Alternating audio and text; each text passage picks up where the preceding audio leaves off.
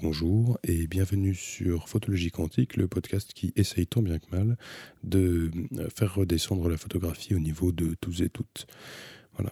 Euh, épisode 4, aujourd'hui on va se concentrer sur le diaphragme. Voilà, le diaphragme et la notion de profondeur de champ. Donc on a vu que euh, le diaphragme faisait partie des éléments qui pouvaient nous permettre d'influencer euh, l'exposition, tout comme la vitesse ou la sensibilité. Euh, le diaphragme a cette particularité, en plus de modifier l'exposition, donc de gérer la quantité de lumière qui rentre en l'augmentant ou en la ou en l'abaissant, de faire changer la profondeur de champ. la profondeur de champ, je vais expliquer ce que c'est juste après. Comment ça fonctionne?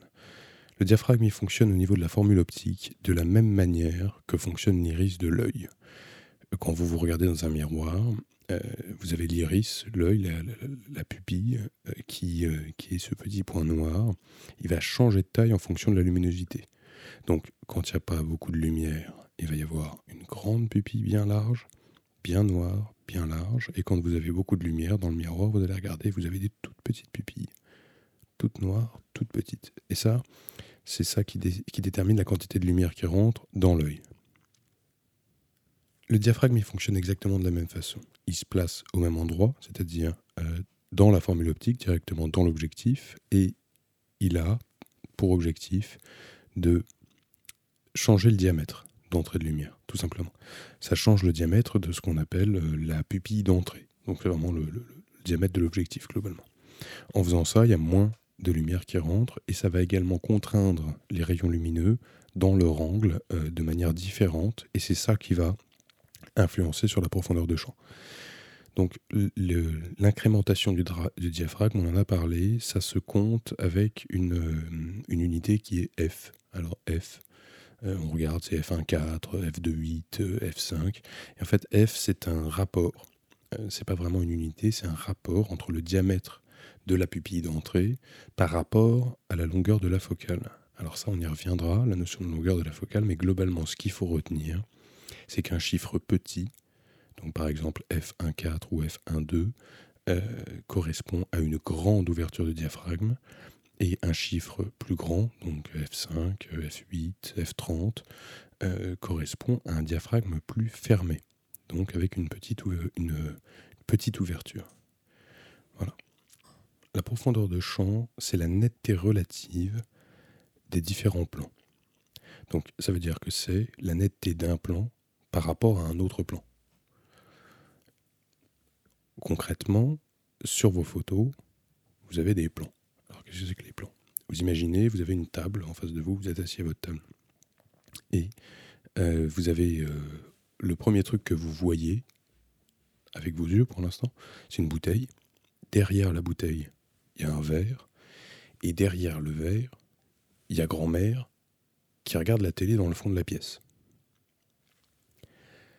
Quand vous cadrez les trois éléments en même temps dans votre cadre pour prendre une photo, et que vous prenez une photo, eh bien, vous avez trois plans qui vont se dégager.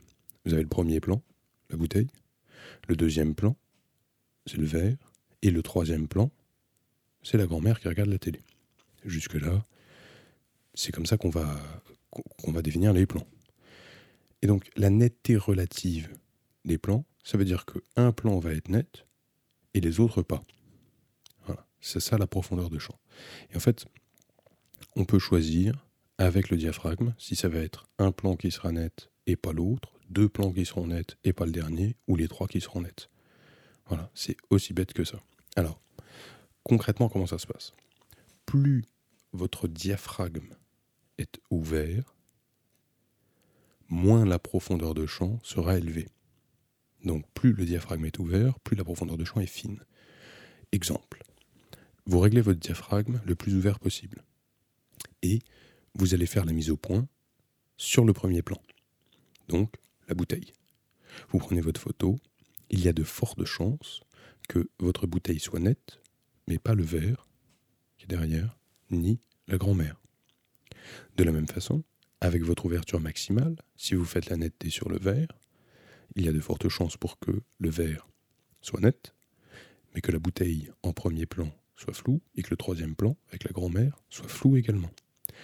à l'inverse, pareil, quand on va aller chercher la grand-mère, ce qu'il y a devant sera flou, et la grand-mère, elle, sera nette. Donc ça, c'est une profondeur de champ qui est très faible. Quand on va fermer son diaphragme, donc on va descendre, hein, clac, clac, clac, on va, fermer le diaph euh, jusqu'à euh, une fermeture moyenne, on s'en fout en fait, ça a peu d'importance. Euh, au moment où vous allez faire votre netteté sur votre premier plan, il y a fort à parier que votre premier et votre second plan soient nets et que l'arrière-plan soit flou. Vous avez augmenté votre profondeur de champ. Et si vous fermez encore et que vous continuez à prendre votre premier plan, donc la bouteille, comme point de mise au point, et bien du coup, à un moment, toute la pièce sera nette. Et là, vous avez une profondeur de champ très grande, et du coup, tout sur la photo est net de manière indifférenciée. Et ça, c'est le diaphragme, voilà, qui nous permet de pouvoir obtenir ce genre de résultat, et ça va nous être utile euh, à plein d'égards, on va le voir. Déjà, j'aimerais faire un petit point, c'est que comment est-ce qu'elle augmente cette profondeur de champ? La profondeur de champ, elle augmente quand vous fermez le diaphragme, elle augmente vers le fond du champ et vers le premier plan. C'est-à-dire, si j'ouvre mon diaphragme à fond, que je prends le verre, donc le deuxième plan, pour faire ma mise au point. Donc je fais ma mise au point sur le verre. Je prends ma photo, le verre est net, le premier plan, la bouteille est floue, et la vieille est floue aussi. Tout le monde est flou, sauf le verre. Quand je vais fermer mon diaphragme sans changer ma mise au point, je reste sur le verre et que je vais fermer mon diaphragme, le premier plan va devenir net aussi, mais la grand-mère aussi. Ça avance dans les deux sens. Ça avance et ça recule. La, la, profondeur de champ augmente dans les deux sens. Voilà. Dans la profondeur, dans les deux sens, du loin vers le près ou du près vers le loin, c'est pareil. Voilà. J'espère que ça c'est clair. Euh, une fois qu'on a compris ces histoires-là et qu'on a compris que la profondeur de champ, euh, elle était influencée par le diaphragme, on va essayer de savoir euh, dans quel, à quoi ça sert en fait. À quoi ça sert? Ça sert à plusieurs choses. Un des exemples les plus évidents, ça va être l'usage en portrait.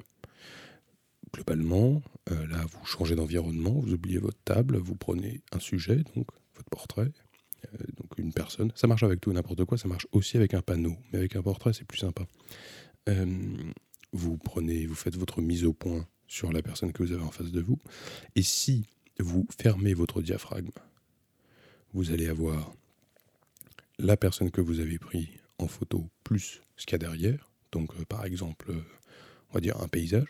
Donc, euh, vous le mettez en face d'une falaise. Derrière, il y a une vallée, une montagne avec le soleil derrière.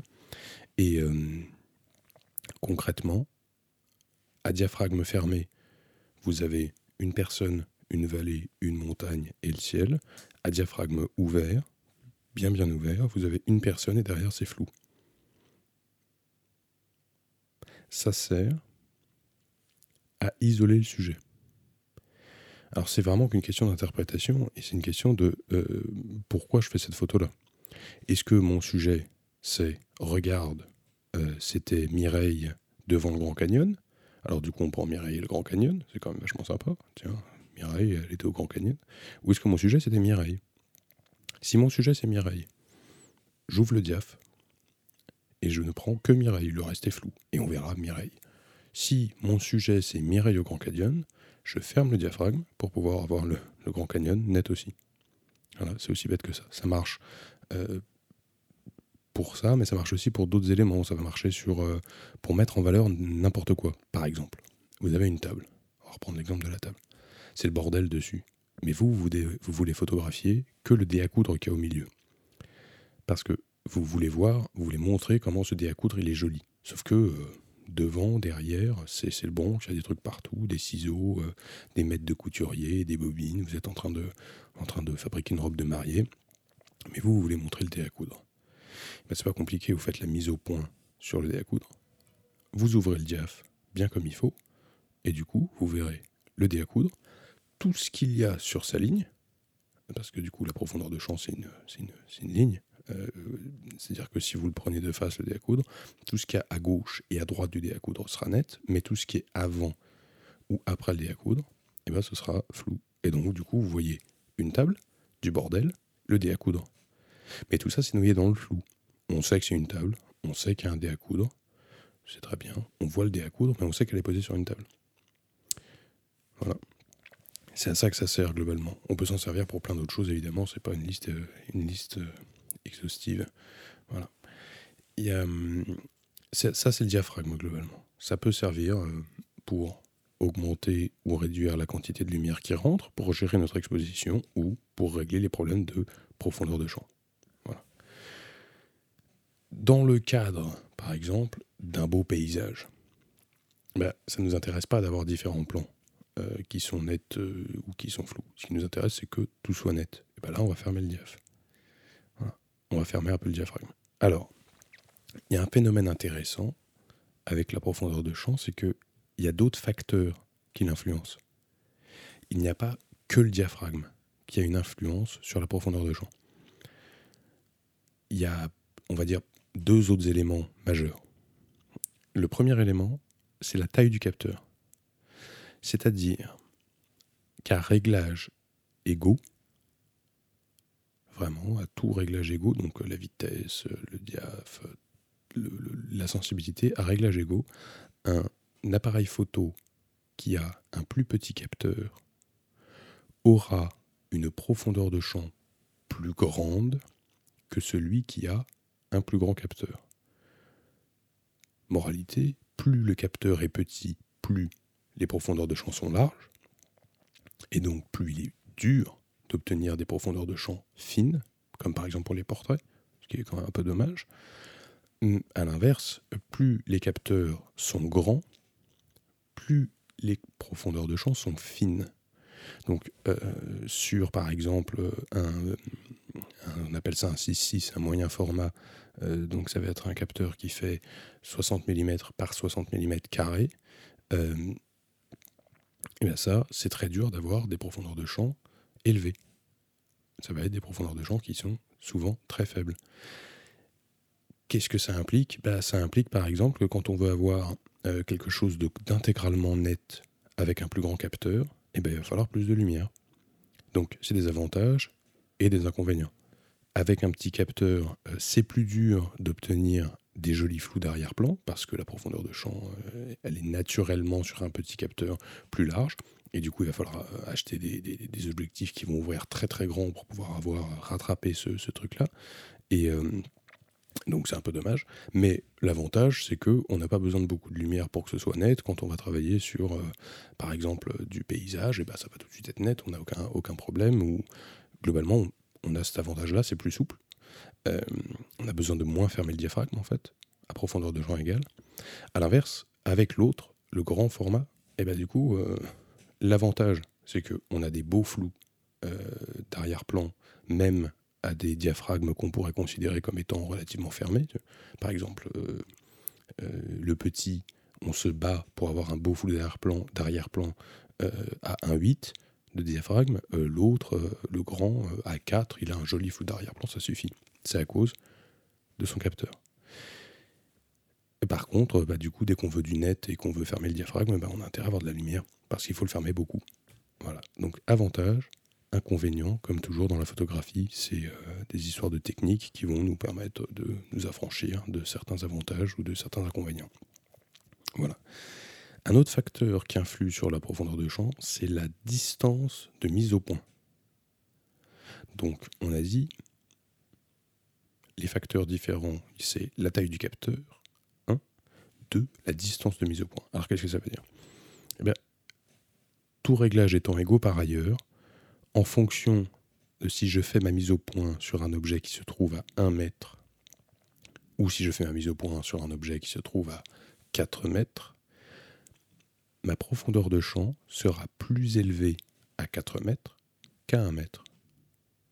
Donc, plus je prends en photo un sujet qui est proche de moi, plus la profondeur de champ sera petite. Plus je prends un sujet qui sera loin de moi, plus la profondeur de champ sera grande. Alors, on va retrouver le même phénomène dans la macrophotographie. La macrophotographie, qu'est-ce que c'est? C'est prendre des photos d'objets qui sont très proches. Alors, il faut mettre un petit point. Chaque objectif, que chaque appareil photo a une distance de mise au point minimale. De la même façon que votre œil. Votre œil a une distance de mise au point minimale. Quand vous regardez votre main, vous la rapprochez de votre œil, vous allez pouvoir la voir nette jusqu'à un certain point où elle sera floue. Et du coup, là, vous ne pourrez plus, vous verrez un truc flou, la main sera floue.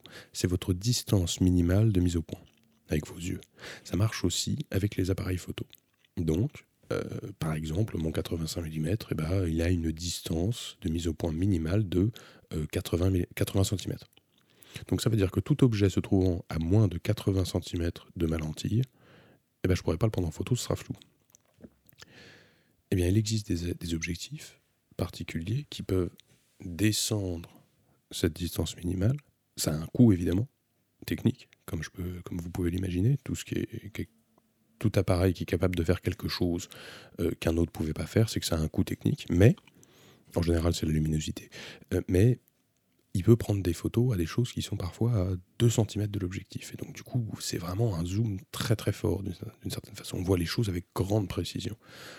Sauf que le gros défaut de cette pratique-là, c'est la profondeur de champ.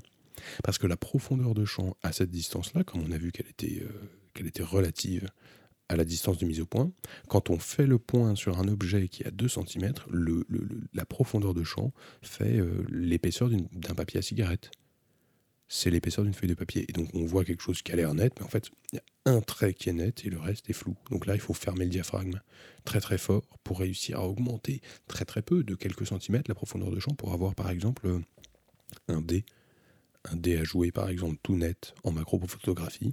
Ben, il faut plein de lumière, plein de temps d'exposition parce qu'il faut fermer le diaphragme très fort.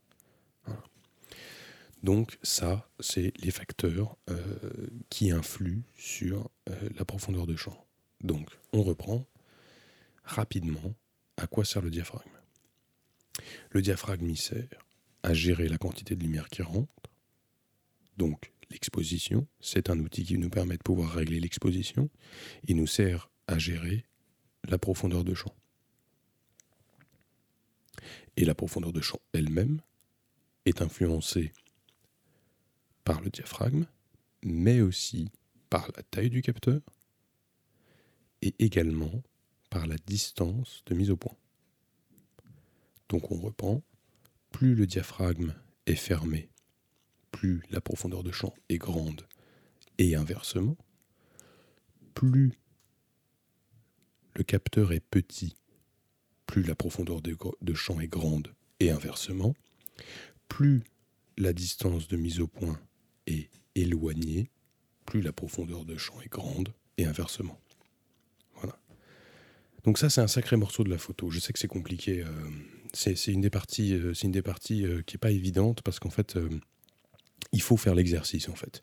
Il faut faire l'exercice de la, table. Il faut comprendre. il faut pas hésiter à le faire. Quoi. Se poser sur la table et faire ses mises au point, jouer avec son, avec son diaphragme pour comprendre ce qui va être net, ce qui va être flou. Ça, c'est important. Et la, la compréhension de ce concept-là permet aussi une plus grande facilité euh, bah, dans la prise de vue déjà, mais aussi euh, dans le choix de son appareil photo. Quand on ne sait pas quel appareil photo acheter, se poser la question de savoir ce qu'on va prendre en photo peut influencer euh, le choix en fonction de cette histoire de profondeur de champ. Par exemple, si moi mon truc euh, c'est les paysages, euh, et bah du coup j'ai besoin d'une profondeur de champ élevée souvent, je prends pas de portrait, ça m'intéresse pas, et bah du coup je vais pas aller m'encombrer d'un moyen format un grand format, un moyen format en 6.6 ou en 24-36 qui vont coûter beaucoup plus cher, je peux acheter un capteur en APS-C, on appelle ça, c'est des demi-formats qui coûtent moins cher, ou des micro 4 tiers qui coûtent moins cher, qui sont des plus petits capteurs, où tout globalement coûte moins cher dessus, mais les résultats seront excellents pour ce, ce, dont j'ai envie, en fait. Si votre truc c'est que le portrait, et eh bien du coup vous savez que comme contrainte, vous avez soit je prends un petit capteur, mais je mets beaucoup d'argent dans une belle optique qui ouvre beaucoup, soit je vais mettre aussi de l'argent, parce que la profondeur de champ, c'est aussi une histoire d'argent. Quand on la veut fine, ça coûte cher. Et soit je prends directement un capteur plus grand, donc soit un 24-36, qui sont très courants, hein, c'est tous les réflexes globalement, euh, euh, une grosse partie des réflexes que vous voyez un peu partout dans la rue, c'est des 24-36, soit même aller chercher euh, plus du moyen format, 6-6, ou des, formats comme ça qui coûtent là pour le coup des yeux, les yeux de la tête, et là vous ne serez pas embêté, hein, la profondeur de champ, il n'y en a pas. Voilà, donc ça, comprendre ça, c'est c'est se donner un peu, de, pouvoir pour mieux choisir ce qu'on va acheter. Vous imaginez, hein, on parle de taille du capteur, donc la notion de profondeur de champ sur un téléphone portable, c'est l'enfer. Le capteur d'un téléphone portable, c'est vraiment minuscule, donc euh, la profondeur de champ, elle est infinie et c'est tout. Tous les effets euh, qu'on trouve sur les téléphones portables qui permettent d'avoir le sujet net euh, et le fond flou, ne sont que des effets, euh, c'est des effets soit numériques, soit des effets optiques avec un deuxième objectif qui prend une autre photo du fond et qui la met floue. C'est, euh, il n'y a pas de profondeur de champ naturel sur ces choses-là. Voilà. C'est en lien direct, c'est-à-dire on peut pas faire ça, les, les capteurs sont trop petits. Voilà. Bon, je vais m'arrêter là pour aujourd'hui. Je pense qu'on a fait un petit peu le tour. Je vous reparlerai dans un autre épisode, parce que celui-là commence à être lourd déjà, euh, de la notion de piqué, euh, de vignettage, de rendement dont je parlais dans l'épisode 3 euh, à Paris, globalement, qui dit que mieux vaut fermer un peu son diaph pour avoir les meilleures performances de l'optique. Mais je reviendrai dessus parce que c'est pareil, c'est des notions un peu compliquées et ça va faire beaucoup d'infos. Merci de m'avoir écouté. N'hésitez pas à me suivre sur euh, Instagram, Clément-du-bas Donga, euh, sur Facebook, Clément Donga. Euh, vous pouvez visiter mon site internet www.clémentdonga.com. Voilà. Et je vous fais des bisous. Je vous dis à la semaine prochaine et je vous remercie beaucoup. Au revoir.